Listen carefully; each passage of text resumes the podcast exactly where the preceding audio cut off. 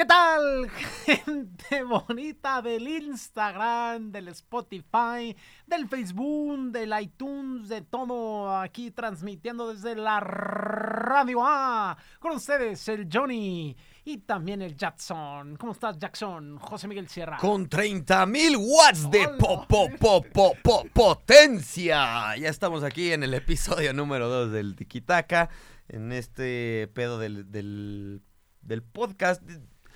No están ustedes para saberlo ni nosotros para contarles, pero tenemos aquí como unas 14 horas tratando Yo más. güey. de que se lleve a cabo este M segundo episodio del... Déjame nada más ver a qué hora em- estamos empezando para no, 6:42. no excedernos. 6:42 de la tarde. Ahí- Oye, Ahí también Luismi está en cabina. Nos fue increíblemente bien. Hace una semana, con el estreno del podcast Tikitaka, Güey. nos escucharon 34 veces. No, puedo decir que fueron 34 personas. Fueron 34 veces. Creo que de esas 34, como 14 fuiste tú. Pero eso no es lo, eso no es solo lo interesante, güey. Lo impactante, lo que me sorprendió realmente de esta madre fue que nadie nos vio en México, nadie nos escuchó en México, güey. Eso, Fue eso yo creo que está sospechoso. Rusia y Estados Unidos, güey. Tikitaka es un pedo internacional que va más allá de las fronteras, que va más allá de los continentes. Ahí estamos con presencia en Rusia, presencia en Estados Unidos, el 66 eh, por ciento específicamente de Rusia, el 33 restante de Estados Unidos. ¿Qué? Ve tú a saber el otro 1%, yo creo, me imagino que ha de ser Santiago de Querétaro Rocks. Deberías de ser ingeniero, cabrón. Estás lo al pedo para las matemáticas. huevo. Ojalá ya te gradúes No pronto. por nada llevo 14 años estudiando la, la carrera de ingeniería. Oye, pues bueno, gente, eh, para no aburrirlos, que seguramente les vale madres todo lo que empezamos hablando, eh, el día de hoy vamos a estar hablando, pues lamentablemente, de la pérdida de el Sir Kobe Bryant, histórico de la NBA, histórico en los Lakers de Los Ángeles, una leyenda, bien dijo, los héroes van y vienen, pero las leyendas siempre se quedan. Y él, pues, lamentablemente se nos adelantó, 41 años junto con Gigi, su hija, otras siete personas, incluyendo compañeras de, de Gigi. También estaremos hablando de, del Super Bowl 54, el Australian Open. Esto evidentemente va a variar dependiendo del día en que nos escuchen en Estados Unidos o en Rusia, porque pues el Australian Open acaba este domingo. Sí, probablemente si nos escuchen ya por ahí de dos meses.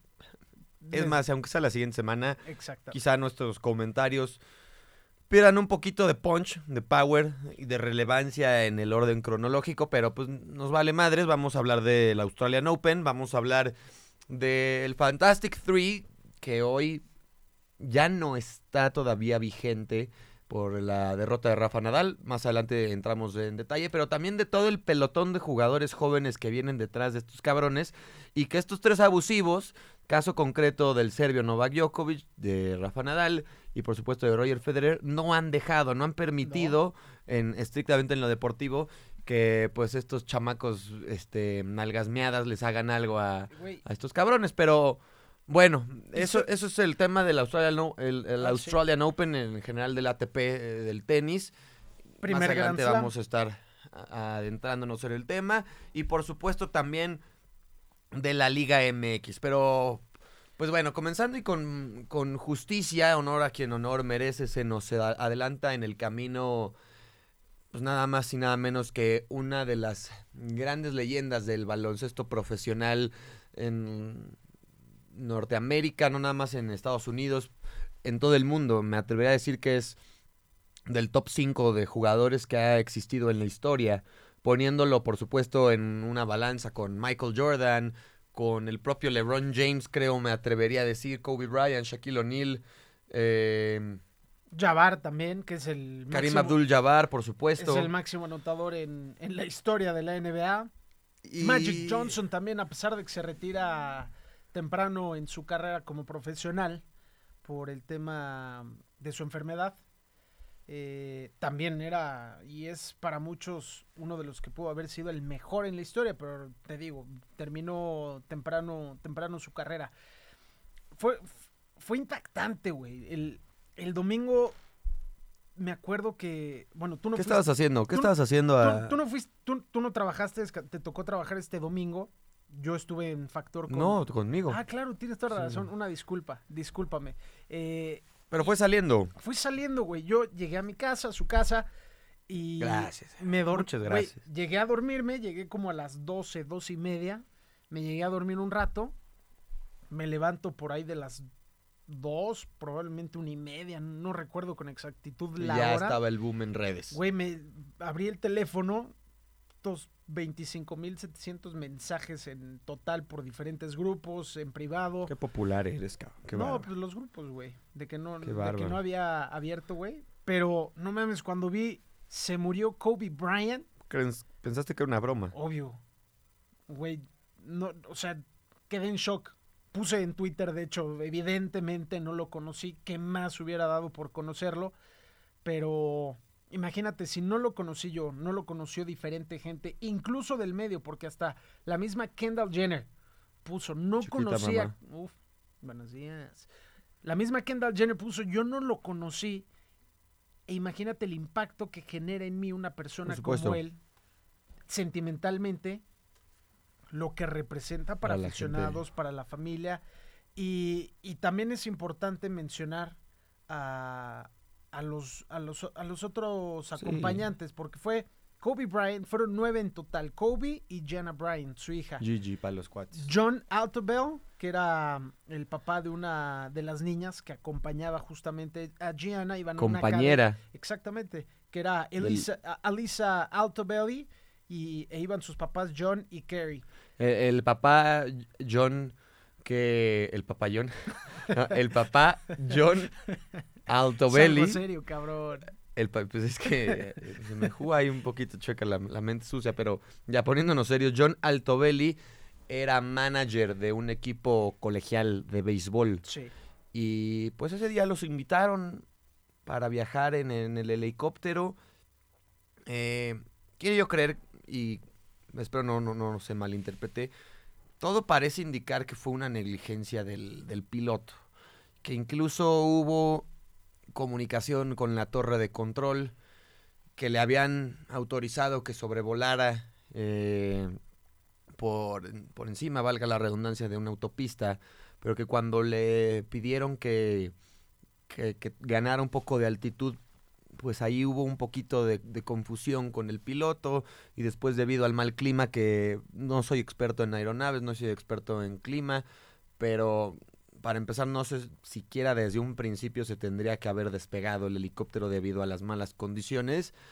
Termina estrellándose en una, en una zona un poquito complicada de pilotear a tan poca altura. Entonces, esto es una tragedia. No hay que darle tantas vueltas al asunto. No. Sabemos que en redes hay incluso gente que en su derecho eh, se está preguntando si esto en real, en real, eh, en realidad fue un accidente. Eh, sí son aeronaves prácticamente perfectas. Son este, pilotos completamente capacitados y te cuesta creer porque matemáticamente es mucho más probable que un helicóptero tenga un accidente por algo planeado que por algo completamente accidental. Matemáticamente por probabilidades. Sin embargo, pues bueno, los accidentes suceden, Claro. los accidentes pasan y por supuesto que este ha sido el caso. Que haya estado una estrella mundial del baloncesto, un ícono del deporte en general, un atleta en toda la extensión de la palabra. Me atrevería a decir yo que es el ícono más representativo en Los Ángeles de los últimos tiempos. Más allá de la pantalla grande, del deporte, de, de cualquier otro tema cultural o social, Kobe Bryant era el referente de Los Ángeles, no Lakers, de Los Ángeles como ciudad. Eh, el tipo era altruista, el tipo era humano, el tipo era una extraordinaria persona, como tú dices, a toda proporción guardada de que no lo conocíamos, pero todo el mundo creía a Kobe Bryant, Sí. todo el mundo, y te escuchas a Novak Djokovic, al propio Nick Kyrgios de, el Australian Open, a Jimmy Fallon, es desgarrador. ¿Viste El, el, video homena- de, el homenaje? Sí, de cómo, y te narra cómo lo conoció a los 17 años de Kobe, a los 21 de Jimmy Fallon, que fueron a comprar cerveza. Fue, y- eh, yo vi ese video también y, y hasta yo sentí desgarrador. feo, güey. Por supuesto que es desgarrador. Y te pone el video cuando hay un video después en el mismo canal de Jimmy Fallon de esa entrevista en el programa de Jimmy Way. Que está Kobe Bryant y le dice, oye, ¿te acuerdas cómo nos conocimos? Kobe saca el tema, güey. Y, y empiezan a hablar de, de esa relación que, que hicieron, el bonding que tenían. También estuvo en varias ocasiones en el programa de, de Ellen, de Jimmy Kimmel. Jimmy Kimmel también Sí, señor. le hace un buen homenaje ahí en. Lo pueden ver en su canal de, de YouTube. Dura como 40 minutos. Pero ponen diferentes experiencias ahí en el programa con Kobe. Eh, ganó cinco anillos de, de la NBA con los Lakers. Entonces tú imaginarás el. el 18 impacto años creo que tiene. siendo el jugador referente en Los Ángeles. No, 18 veces seleccionado en el All-Star Game. Dos, dos 20 medallas olímpicas. 20 temporadas jugadas, todas con los Lakers, de 2008 y 2012. eh, 2008 y 2012 en, en Londres y Beijing, eh, antes justamente. Entonces, pues, desgarrador. La verdad es que lo- el mismo Jimmy Kimmel decía, Kobe Bryant era un héroe, evidentemente haciendo la proporción adecuada con policías, con enfermeros, con bomberos, porque ellos son héroes que salvan vidas. Al referirme de un héroe como Kobe Bryant, me pongo en algo ficticio como un Superman, un Batman, que los vemos como ídolos con esa capa y aquí era el, el exacto reflejo de Kobe Bryant o, o como lo vemos con un Michael Jordan, con un Federer, con un Cristiano Ronaldo, un Messi. Ese tipo de ídolos los vemos realmente y los niños lo ven como héroes. Y lo sentimos como algo nuestro. Sí. Lo sentimos como algo nuestro. Hay un video ya para prácticamente cerrar con el tema de Kobe Bryant. Hay un video de hace un par de semanas donde ocurre un accidente caótico en las calles de Los Ángeles.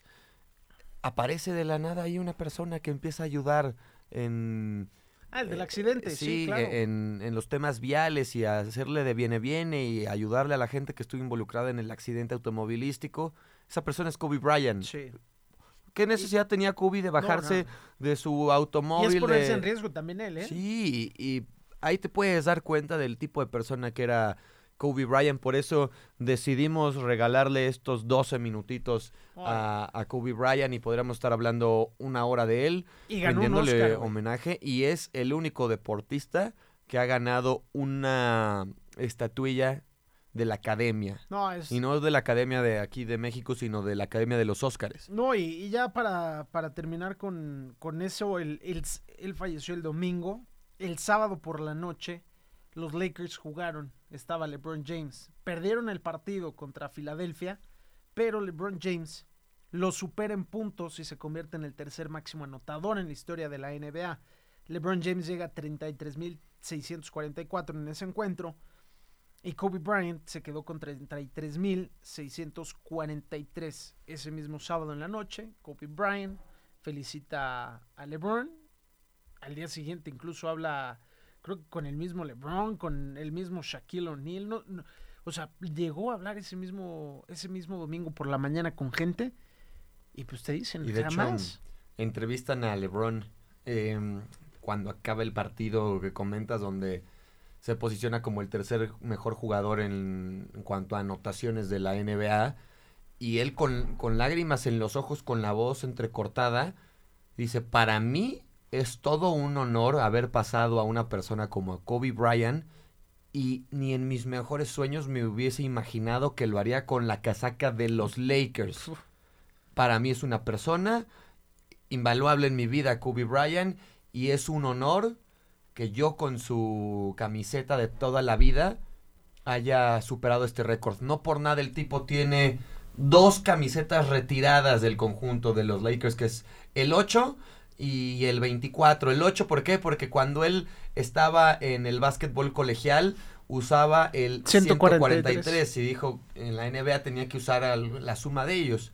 Y luego el 24, en honor a Michael Jordan, que dijo que, que bueno, que él estaba consciente de lo que representaba, representaba Michael Jordan y que en ese sentido nunca lo iba a superar.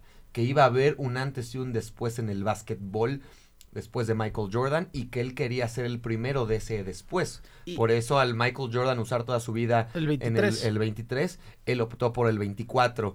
Y ya nada más para, para concluir, a mí me parece un tema o una acción buenísima de parte de Nike. Nike retiró todos los productos que llevan el nombre de Kobe Bryant, su línea, los zapatos, las playeras, todo lo que llevara el nombre, insignia o logotipo de Kobe, Kobe. Bryant, lo sacó del mercado. ¿Para qué? Para no lucrar con su muerte. ¿Por cuánto tiempo crees que lo haga? En algún momento lo va a un- tener un que añito. regresar. Imagínate que, que Nike de, de mañana, en un año, saque una campaña en homenaje a Kobe Bryant. se Válido a- también. Se van a pudrir en dinero. Es válido también. Por supuesto. Es válido también y, y bueno, llevamos diciendo como tres veces ya para cerrar el tema. También había escuchado una teoría. Un punto de su carrera de Kobe Bryant se volvió muy egoísta, muy, muy egocéntrico, o sea, muy individualista, por así decirlo. Y entonces, supuestamente también escogió el 24 porque en ese momento de esa etapa de su carrera como profesional decía, para ser campeón estos Lakers necesitamos a tres Kobe Bryants. Y entonces usaba la playera Por 8. 3.24. Exactamente. Entonces, es un poquito de todo. Y ya ahora sí, para, para cerrar, pues sí, hablamos de Kobe Bryant, pero fue una tragedia todo lo que se vivió el domingo. Se perdieron nueve vidas. Kobe, Gianna Bryant. Ya mencionábamos a la familia Altobelli, a John, a Kerry y a Lisa. Y también mencionar a la coach, Christina Mauser. Eh, por otro lado, la, eh, la mamá de Peyton, que era otra de las compañeras de, de Gigi. Christina era la mamá, Sarah Chester, eh, eh, Sarah, Sarah Chester, perdón, es la mamá, Peyton Chester es la hija y el piloto, pues el nombre es Ara Sobayan. Así que pues descansen, en paz en los nueve. siete, los, los nueve integrantes de, del helicóptero. Y pues bueno, The Show Must Go On, así lo decíamos el lunes en el Tiquitaca. Pues vámonos con el Super Bowl. El, el Australian Open lo vamos a dejar para después, para después del Super Bowl. Pero Por este si nos escuchan desde aquel Sí, domingo, güey. Sí, eh, pues bueno, ya llegó por fin el Super Bowl 54 para los que nos apasiona la NFL. Nunca te he preguntado, Dani, ¿a qué equipo le vas de la NFL? Yo soy un pinche villamelón en la, N, la NF, en la NFL. Eh, ¿Por qué? a empezar, ¿qué problemas para decir National Football League, caray? Es que estaba pensando también en la NBA, en la NFL, güey. ¿Por qué? Porque pues, nunca... lo traes o no lo n- traes. Exacto. Y, y yo veo en la NFL, sí, sí la veo, no soy apasionado de estarme todo el pinche fin de semana viéndola, ponerme... No, güey. Yo si veo un equipo a lo largo de la temporada que me gusta, a ese le voy, pero no es como a huevo, putos. Ya vieron, se la los pinches pelaron. vaqueros. Pinches putos, to- no, güey, no, no, no. O sea, ahorita me gusta. eh, Este, para este Super Bowl está cabrón. Este, es- me preguntaron el otro día, ¿quién crees que gane? ¿San Francisco o Kansas City? La verdad, no tengo ni idea, güey. San Francisco lo vi muy cabrón contra Aaron Rodgers y, y los Packers. Y por otro lado, los Kansas City Chiefs teniendo una extraordinaria temporada desde la pasada. Y, y también. Barrieron a un equipo que había pues había estado actuando de caballo negro eliminando a los Patriotas de Nueva Inglaterra y Tom Brady y Bill Belichick que se paren donde se paren en el año en el que se paren Este no. van a ser candidatos Ah, bueno, siempre. sí, sí. Ahorita llegaron a los playoffs como comodín que fue algo completamente ajeno a la, a la realidad o al- cuando menos a lo que estamos acostumbrados. Los Titanes de Tennessee echaron a los Patriotas de Nueva Inglaterra y dijimos, puta, qué sorpresa. Quizás porque los Patriotas no han estado tan bien. Luego les tocó contra los Ravens de Baltimore y ahí dijimos, junto Ahí con los quedan. 49 de San Francisco, eh, los, los Cuervos son los candidatos por lo que hicieron en la, Sí, en la sí, temporada sí. regular. Ahí se quedan, pues Manuel, los, los Titanes de Tennessee también terminaron despachando sin ningún problema a los Cuervos de Baltimore. Y luego llegó Patrick Mahomes y compañía con sus jefes de Kansas City, quienes, quienes hace un año se quedaron a un pasito del, del Super Bowl. Y a ellos no les pudieron ganar. Entonces, tiene mucho mérito también de, de los jefes de Kansas City. Creo que hoy por hoy es el equipo que es más sólido en tanto en línea ofensiva como en defensiva. Tienen a un superdotado. Me parece que los 49 de San Francisco están bien complementados como línea ofensiva. Sea, Eh, está... Es una piola, güey. Es eh, una Está pistola. jugando su temporada de ensueño con Green Bay, hizo lo que quiso. Como Monster, Sin, a la burger. sin embargo, como quarterback veo ligeramente, ligeramente por encimita a Patrick Mahomes. El tipo es una estrella, el tipo tiene 24 años, el tipo lanza, el tipo corre, el tipo sale de la bolsa, el tipo se mueve, el tipo es muy inteligente con apenas un año. Y, un año. y nosotros aquí grabando. Y nosotros aquí lo hacemos No. con mucho gusto. Seguramente en eso Patrick Mahomes nos la pela. Ey, Y ey, lanzando, lanzando, se la pelamos a él. Él, él jugaba también Béisbol. béisbol, por eso la manera tan ortodo- poco ortodoxa que luego lanza en el partido así medio chueco, pues es parte del béisbol, güey. Lo que pasa es que él es Patrick Mahomes the second. Ah, es decir, ah, hubo un Patrick Mahomes ¿A poco? first. No me Huevo, Bueno, ingeniero, yo traigo en- todo.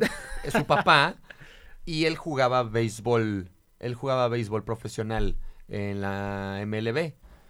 Entonces, pues lógicamente se se estableció ahí como un poquito de criterio familiar, como de tradición familiar, jugar béisbol. Y de hecho en la universidad Patrick Mahomes juega béisbol y juega fútbol americano a la par. sí, sí, Fue hasta el segundo año de su universidad cuando Patrick Mahomes tiene que decidirse o por una o por otra, termina decidiendo fútbol americano y termina convirtiéndose, Dani, en el primer jugador en la historia de la NFL que lanza cinco, más de 5 mil yardas en el fútbol colegial y más de 5 mil yardas en la NFL. Es el primer jugador que tiene el combo del 5 mil en, en sus dos categorías, en sus dos El- ligas. La verdad es que es un, Un es un chingón. Sí, estoy completamente de acuerdo.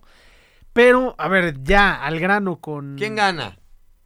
No tengo... eh, La, primero tú, güey. Yo creo que ganan. Yo creo que ganan los jefes de Kansas City. Insisto, creo que a pesar de la poca experiencia que tiene Patrick Mahomes como la estrella de este equipo, como la estrella de la NFL, creo yo que que los jefes de Kansas City en ese sentido tienen un poquito más de, de ventaja. Los 49 de San Francisco no son rival fácil, creo que van a andar también muy bien. Sin embargo, veo ligeramente favorito a, Patrick. Yo, yo también ligeramente. eh, Ay, cabrón, pero es que el equipo que tiene 49ers, como lo vi contra Green Bay, creo que es más sol. No sé, a lo mejor a mí me van a estar diciendo, pinche pendejo. Tú qué vas a ver, pues sí, la verdad no, no sé concretamente, pero la Nos pregunta, valga la, pre- la pregunta activa va a ser, güey, en este Super Bowl, ¿va a ganar el título la mejor defensiva? ¿O va a ser completamente mérito del quarterback? Yo creo que va a ganar la mejor defensiva. Y a lo mejor ahí me contradigo un, un poquito. Porque estoy hablando de que veo un poquito por encima Patrick Mahomes. Sin embargo, los dos equipos tienen tan buenas series, líneas ofensivas. Están tan parejos en la ofensiva que creo que la defensiva que se comporte un poquito más a la altura va a terminar llevándose el Super Bowl 54. Bien dicen que las, las ofensivas ganan partidos, pero las defensivas ganan campeonatos. Exacto, por eso Y, te decía. y por eso a mí me parece que estando tan parejos en sus líneas ofensivas, el que va a terminar marcando la diferencia es quien logre contener a la otra ofensiva. Hijo, va, va a estar interesante cómo va a abrir, sobre todo San Francisco, porque San Francisco lo vimos en, contra Packers y, y fue completamente terrestre. El, el- el- acarreo del balón va a ser muy importante para ver si pueden dominar por abajo o si tendrá que ser Garópolo en esta ocasión, pues el que mande todo por arriba. Garópolo. Garópolo venía de ser suplente de Tom Brady.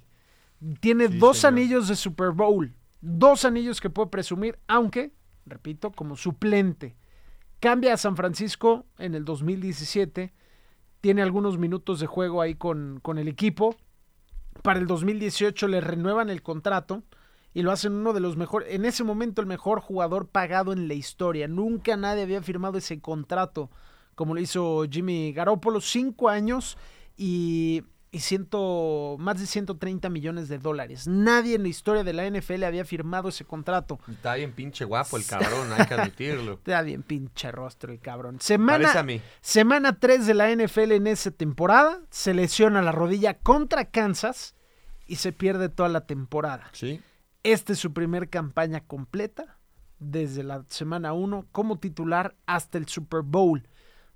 Va a estar interesante por el tema, probablemente de revancha un poco en el puta madre, me lesioné contra Kansas en la temporada pasada, ahora revancha. tengo a Kansas enfrente en el Super Bowl. Va a ser un partido creo que muy a la ofensiva. Lo, lo Muy a la es que son dos polos completamente opuestos en cuanto a la diferencia de escenarios posibles. Si gana el conjunto de los jefes, después de 50 años de volver a presentarse en un Super Bowl, sería la primera ocasión en la que lo hagan.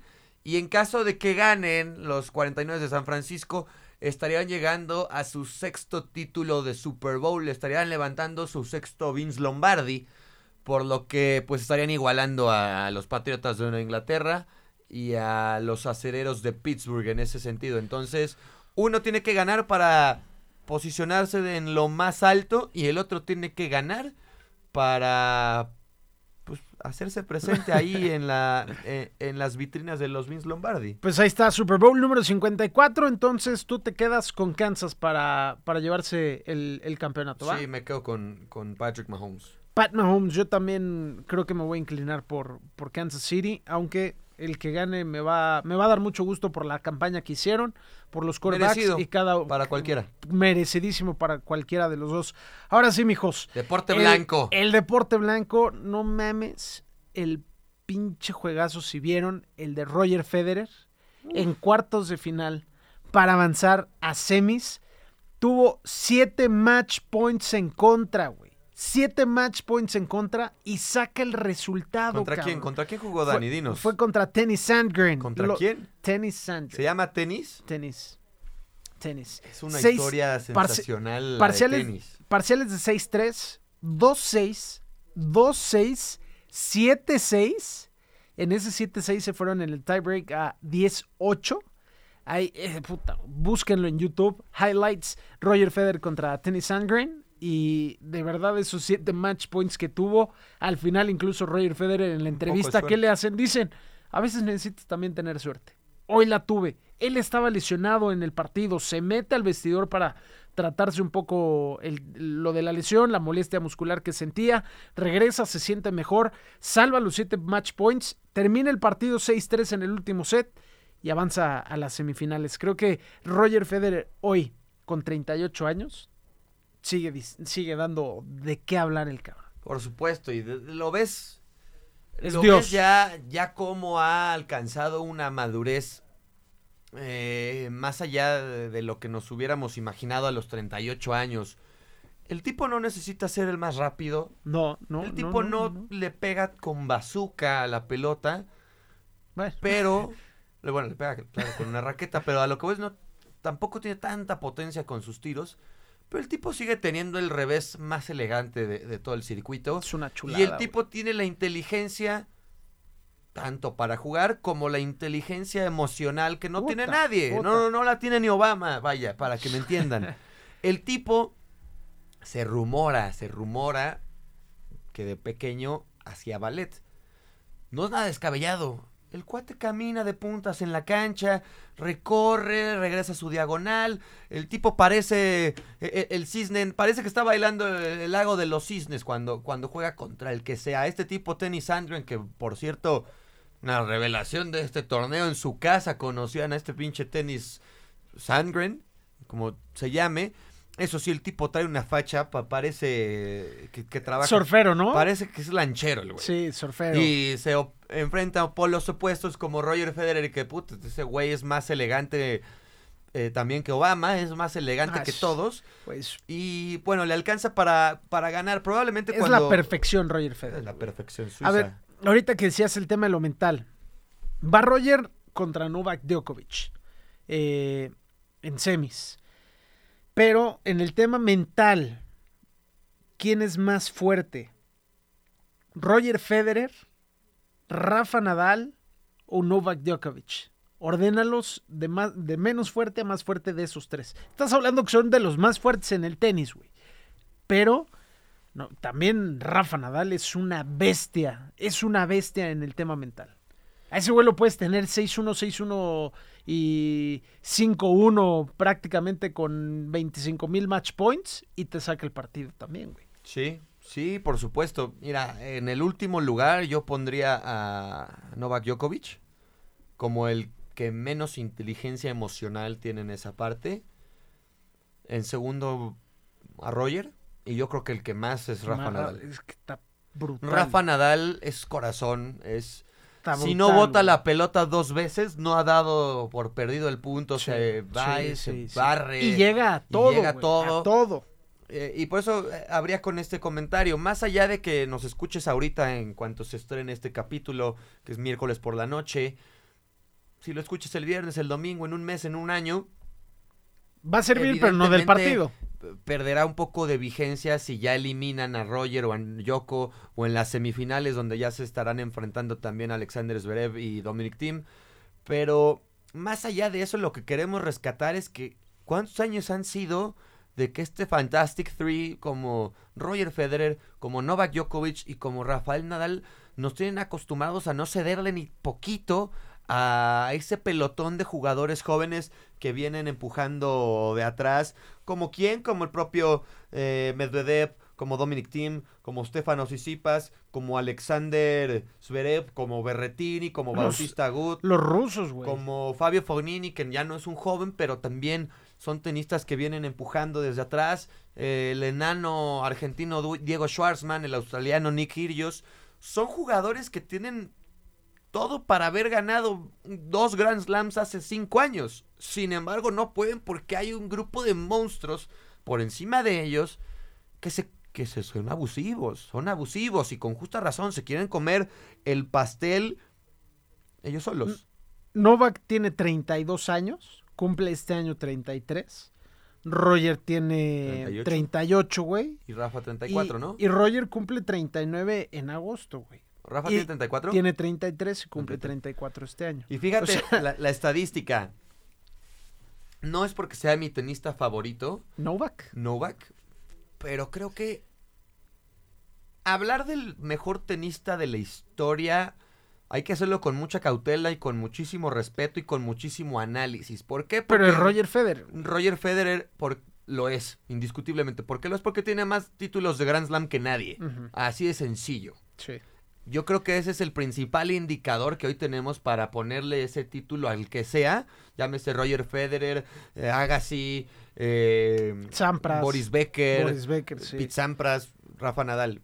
El mejor indicador para ver quién es el mejor tenista que ha tenido este deporte son los títulos de Grand Slam, los cuales Roger tiene 20, Ahí viene Rafa. Rafa, tiene 19 y Novak tiene 16. Oh, so- so- son unos Novak tiene- monstruos, cabrón. Relativamente tiene Güey, Sí. tiene tiempo para superar a Roger, güey. Roger tiene Novak 38. tiene- eso es a lo que iba. Novak tiene el tiempo del mundo para superar a los dos porque le queda más cuerda y más batería. Un eh, año que Rafa. Más gasolina. El pedo son las lesiones. Los tres han estado lesionados fuertemente. Novak Djokovic es el que menos se lesiona.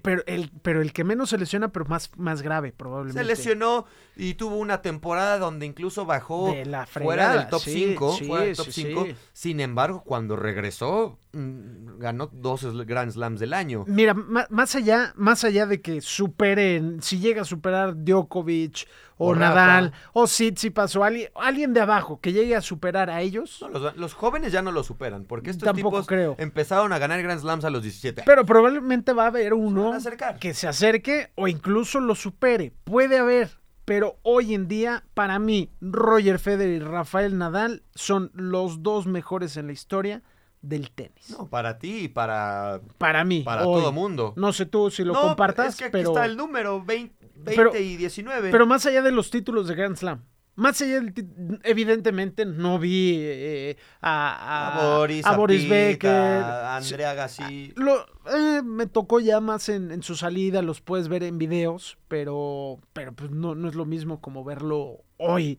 con esta misma claridad, con, con este nivel que se muestra. Entonces, más allá de lo que pase en el Australian Open, va a ser muy buena semifinal.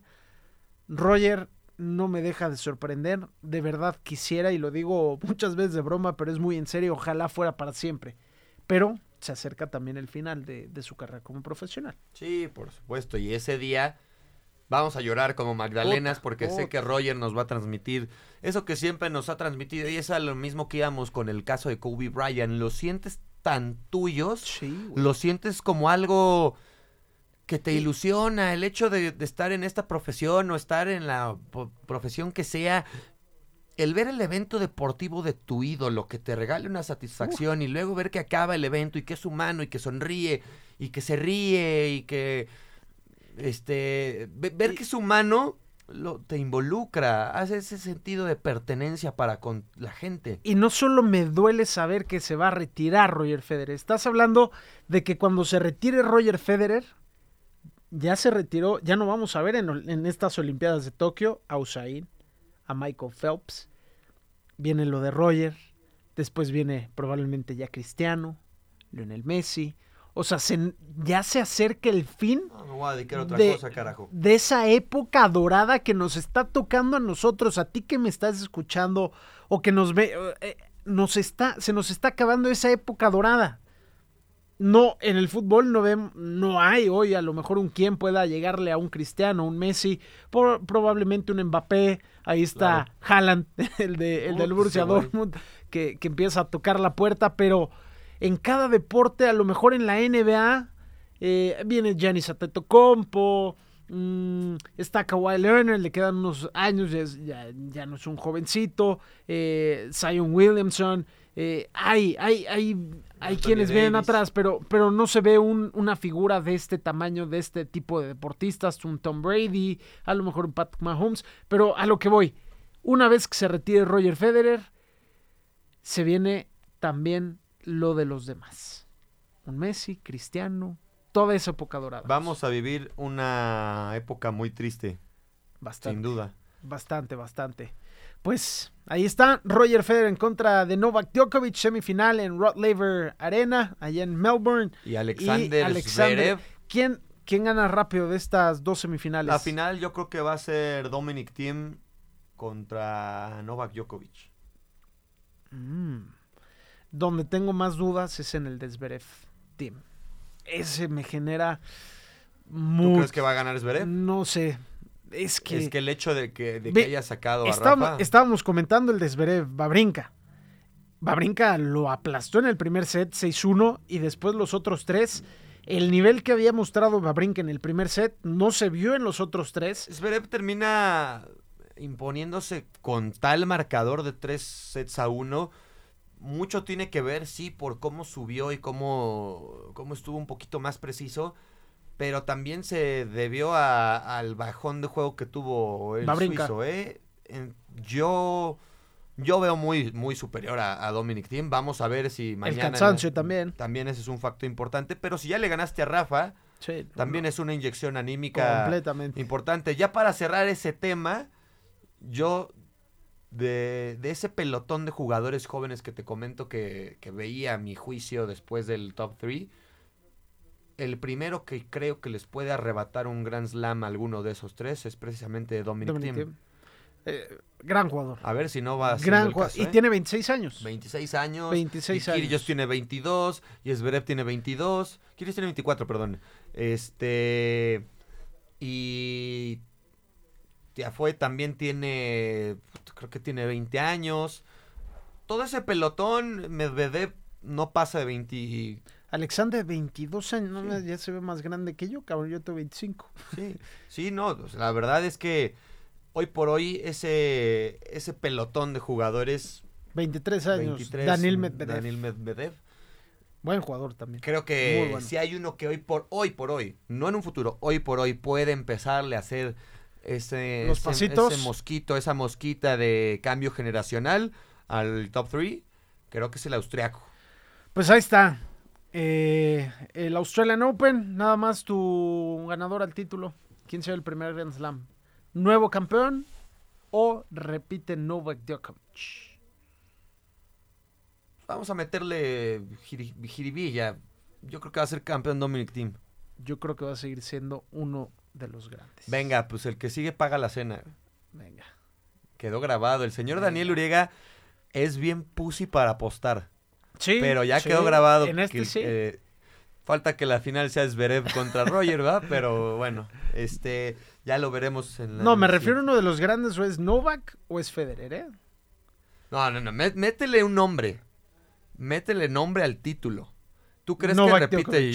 Djokovic? Novak Djokovic. Yo quiero que repita es que el año, el año pasado ningún Grand Slam se lo llevó. Ninguno más y que creo que la- y creo que del Pues año no. pa- tampoco. No. O sea, llevan años sin poder Creo que fue Babrinka en el Australian Open Sí, de hace tres años. Sí, sí, O de sí. hace Y el dos, último, sí, sí, nada más. Bueno, Y- ahí está. Daniel Uriega yendo con Novak Djokovic. ¿Qué- Ojalá que ganes. ¿Qué cenita le ponemos? Pues.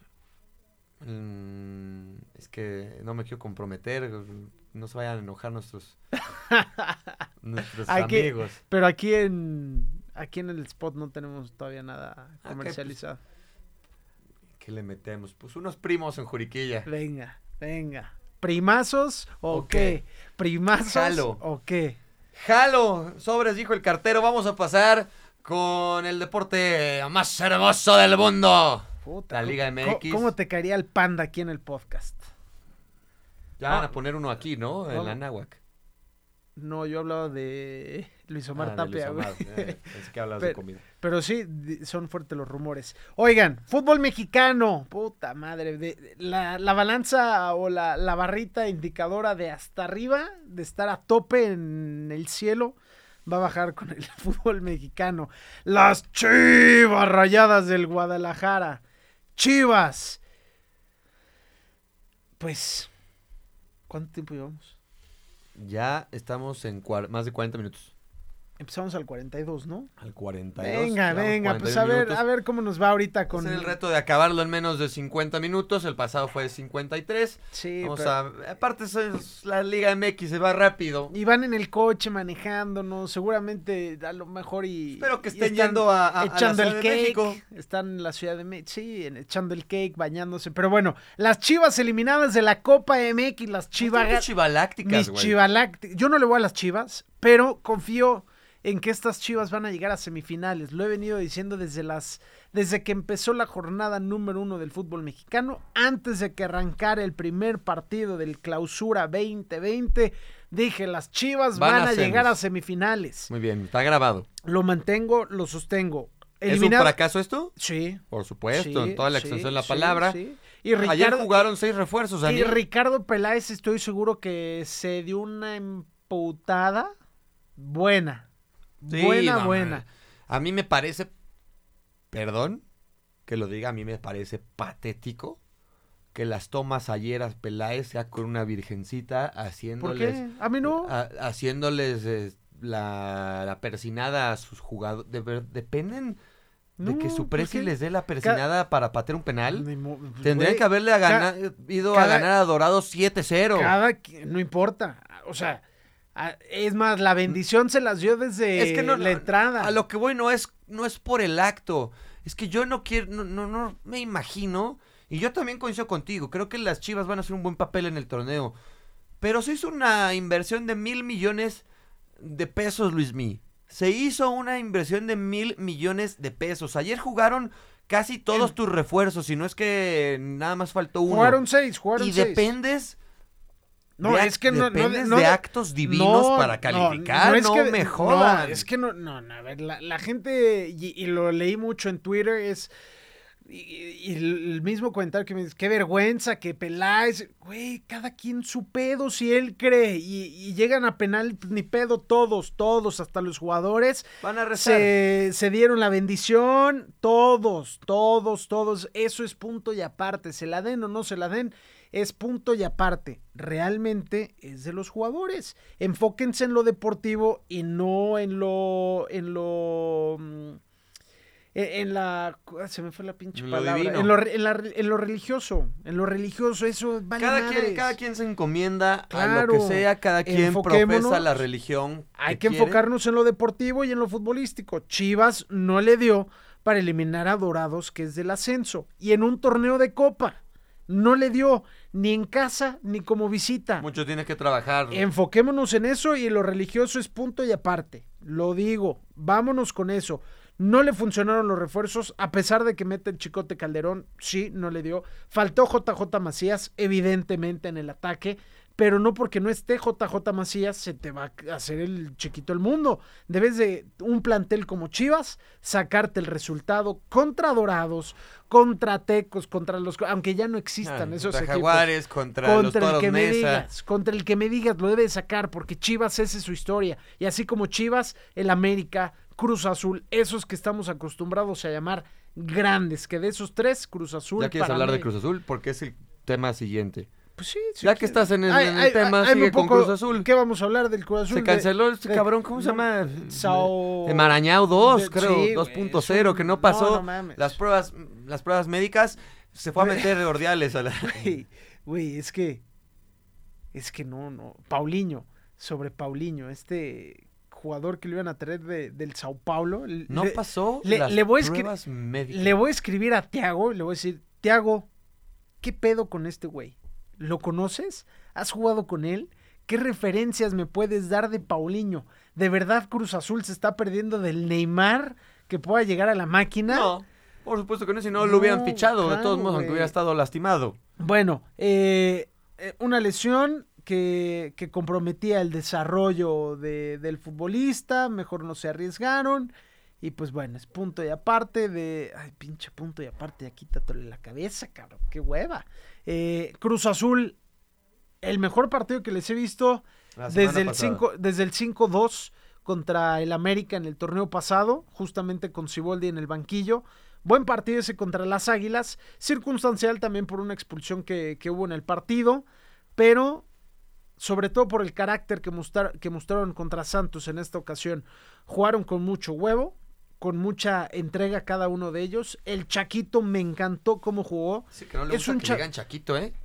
Bueno, Es Anti Jiménez. güey. Santi, Chaquito, güey, imposible que, es más, No, lo que es imposible que no lo y vincules. es por cariño, el Chaqui- güey, ya que sea que a alguien le dijeran Chaquito, cabrón, Chaquito es el último dios del Cruz Azul, pero jugando muy bien, jugando muy bien el Chaquito, van a traer ahora a, a este argentino, es que imagínate cómo es mi decepción del Cruz Azul, Pacerini o Pazzerini, que ya ni me interesan los, re- los refuerzos que traen.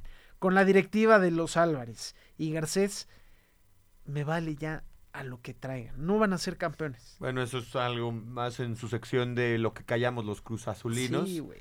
Y, y somos bastantes. y son ¿eh? bastantes, y son bastantes, y tienen harto tiempo callando sus traumas psicológicos los cruzazulinos. 23, a- 23 22. 22 años Diciembre del 97. callando y guardándose y soportando no, no. bullying y llorando y llegando a finales. Yo, yo, yo la verdad me compadezco de, de acá de, de mi compadre porque pues, han llegado a finales, las han perdido, Puta. Han llegado a hacer el ridículo en el torneo, han sido penúltimos, han estado en la tabla del descenso, han estado en todos los, en todos los escenarios habidos y por haber, menos el del campeonato en los últimos No, 22 güey. años. O sea, un día podemos hablar del Cruz Azul. Traemos al Tito. A ver si. No el se- Cruz Azul. A, a ver si no se, se empalaga de tanto tiquitaca el, tiqui- el, el Tito. Porque, por, ah, estén atentos, vamos a tener platiquitaca ya muy pronto con, con el Tito. Y, y ya adelantamos el otro también, del Rey. O, ¿El Rey o Azul? esperamos. Vamos a esperar. Esperamos. Pero le dicen el rey. Le dicen el Rey. El Rey. Así que. Pues Cruz Azul siendo vergüenza una vez más, las Águilas del América, eh, hablando de otro de los grandes, Nico se- Castillo. se pierden otra de su figura Nico Castillo y además viene la, la contratación de, de otro De sudamericano, sí, sí, sí, sí, Santiago Cáceres llega Del Villarreal, de- ¿eh? proveniente del Villarreal. Estoy leyendo que es el medio defensivo que le iba a faltar al conjunto de, de Cuapa. Viene del submarino amarillo.